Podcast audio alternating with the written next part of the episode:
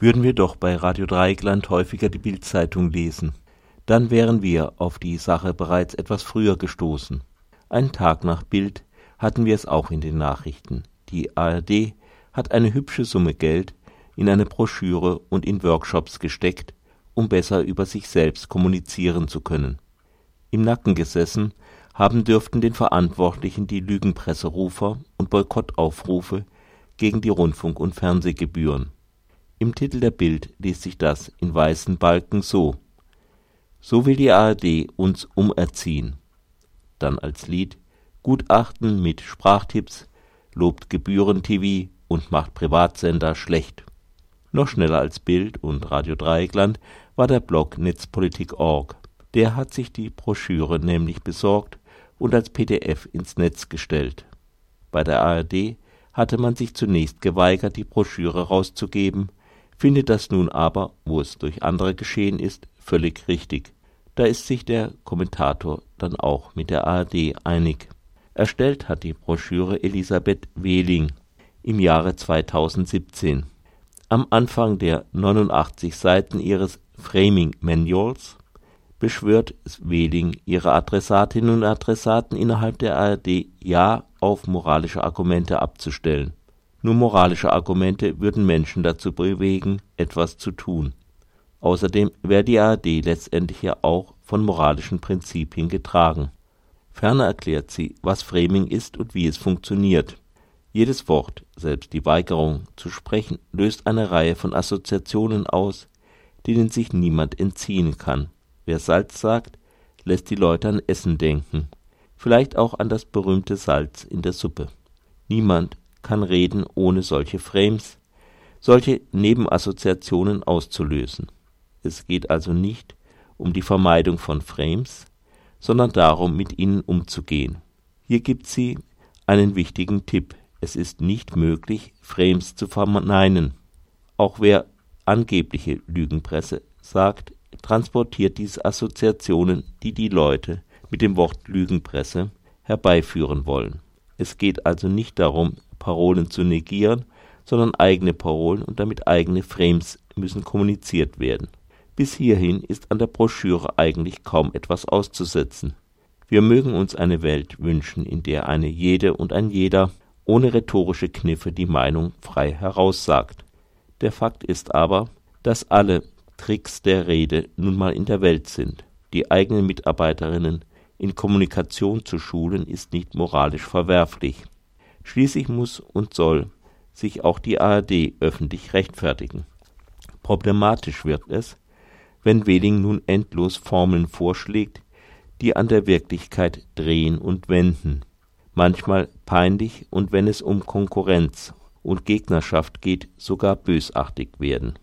Was die Eigenbeschreibung betrifft, ist die ARD nach Wehling unser gemeinsamer freier Rundfunk ARD. Dieser wurde Zitat, von uns, mit uns und für uns geschaffen, und er existiert daher einzig und allein für uns. Zitat Ende. Die Tatsache, dass alle für die ARD zahlen, Mensch entschuldige den negativen Frame bei dem Wort zahlen, wird umgemünzt. Daraus wird ein Schaffen, ein Besitz, ja sogar ein Gestalten und Mitgestalten gemacht. Als Beispiel für das Mitgestalten fällt der Autorin dann auch tatsächlich die Teilnahme an Talkshows ein. Ein Schelm, wer meint, die ARD existiere halt einfach so, auch ohne unser direktes Tun. Nein, sie muss über Generationen gepflegt und weitergereicht werden. Im Frame erscheinen die Bilder von Großeltern und Enkelkindern und überhaupt so viele positive besetzte Begriffe wie irgend geht. Hände, gemeinsam, entscheiden, gestalten, frei, demokratisch, Weitblick, Land, aufbauen, erhalten, ehren, menschlich, selbstbestimmt, Wünsche und was sonst noch geht. Alles im folgenden Zitat. Unsere Eltern und Großeltern haben den gemeinsamen Rundfunk ARD demokratisch beschlossen und mit eigenen Händen aufgebaut. Bis heute haben wir uns immer wieder mehrheitlich für diesen gemeinsamen Rundfunk entschieden und gestalten ihn demokratisch und frei. Wir halten in Stand, was unser Land an medialer Infrastruktur ARD aufgebaut hat. Wir halten damit auch die Leistung und den Weitblick unserer Großeltern in Ehren. Wir werden den Wünschen unserer Eltern nach einer freien, demokratischen, selbstbestimmten und menschlichen Gemeinschaft gerecht und erhalten die dazu notwendige Rundfunkinfrastruktur ARD für unsere Kinder und Enkelkinder. Noch mehr davon? Vielleicht noch dieses kurze Zitat, in dem Wehling von Rundfunkgebühren spricht, dies aber durch das Wort Rundfunkbeteiligung ersetzt.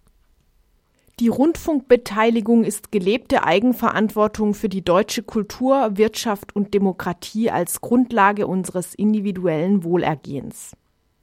Warum nicht gleich? Die ARD, ein Bier wie unser Land. Entsprechend schlimm wird auch der Konkurrenz und den leidigen Gebührenverweigerern mitgespielt. Kommerzielle Sender sind medienkapitalistische Heuschrecken. Wer nicht zahlen will, ist ein Beitragshinterzieher. Und solche Leute sind malweise wortbrüchig, illoyal oder wenigstens demokratiefern.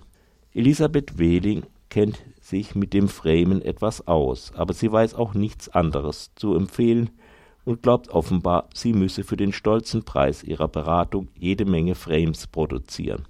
Dabei übersieht sie völlig, dass die Versammlung möglichst vieler wirkungsvoller Frames eben doch nicht reicht. Öffentlich-rechtlichen Rundfunk und Fernsehen kann Mensch eben doch nicht wie Waschmittel anpreisen. Damit missachtet sie selbst eine grundlegende Warnung, die sie am Anfang ihrer Broschüre ausspricht, nämlich dass nicht der Anschein erweckt werden solle, die Bürger würden mit ihrer Gebühr die ARD einkaufen, wie Kartoffeln in einem Supermarkt. Aber genau den Eindruck erweckt sie mit ihrer Waschmittelwerbung. Nach über einem Jahr gibt es bei der ARD noch immer Workshops zum Thema dieser Broschüre. Andererseits haben sich die Sender offenbar nicht alle Vorschläge der Autorin zu eigen gemacht. Insofern stimmt der Anschein, den die Bild-Zeitung erweckt, die ARD sei bei einem großen Manipulationsversuch ertappt worden, wirklich nicht. Es handelt sich nicht um die geheime Auflistung verbindlicher Sprachregelungen. Außerdem ist die Kritik scheinheilig. Gerade aus der rechten Ecke wurde die Kunst des negativen Framings in den letzten Jahren geübt. Menschen, die sich für Flüchtlinge einsetzen, sind Bahnhofsklatscher oder sie sind linksgrün versifft. Also irgendwie Menschen, die komische Dinge tun oder Menschen mit ekelerregendem Dreck. Wer immer den Begriff Gutmensch erfunden hat, er oder sie war in der Kunst des manipulativen Framings Frau Wehling haushoch überlegen. Das Adjektiv gut, der Ausdruck der positiven Bewertung schlechthin, wird in sein Gegenteil verkehrt, indem es wie eine zwanghafte Eigenschaft erscheint. Da kann der beste Mensch zappeln, wie er will. Eine bloße Wortschöpfung lässt ihn im eigenen Saft schmoren. Demgegenüber dann der besorgte Bürger. Da steckt die Opferrolle ebenso drin wie das Sinnen und das verantwortliche Handeln und schließlich noch der Bürger als der wahre Souverän.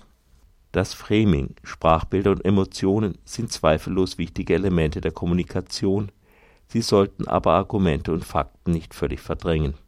Das meint letztendlich auch die Linguistin Elisabeth Wehling versteckt dies aber gut in ihrer Broschüre. Okay, bei manchen Politikern und Politikerinnen kommt es wirklich nur noch auf die Frames an.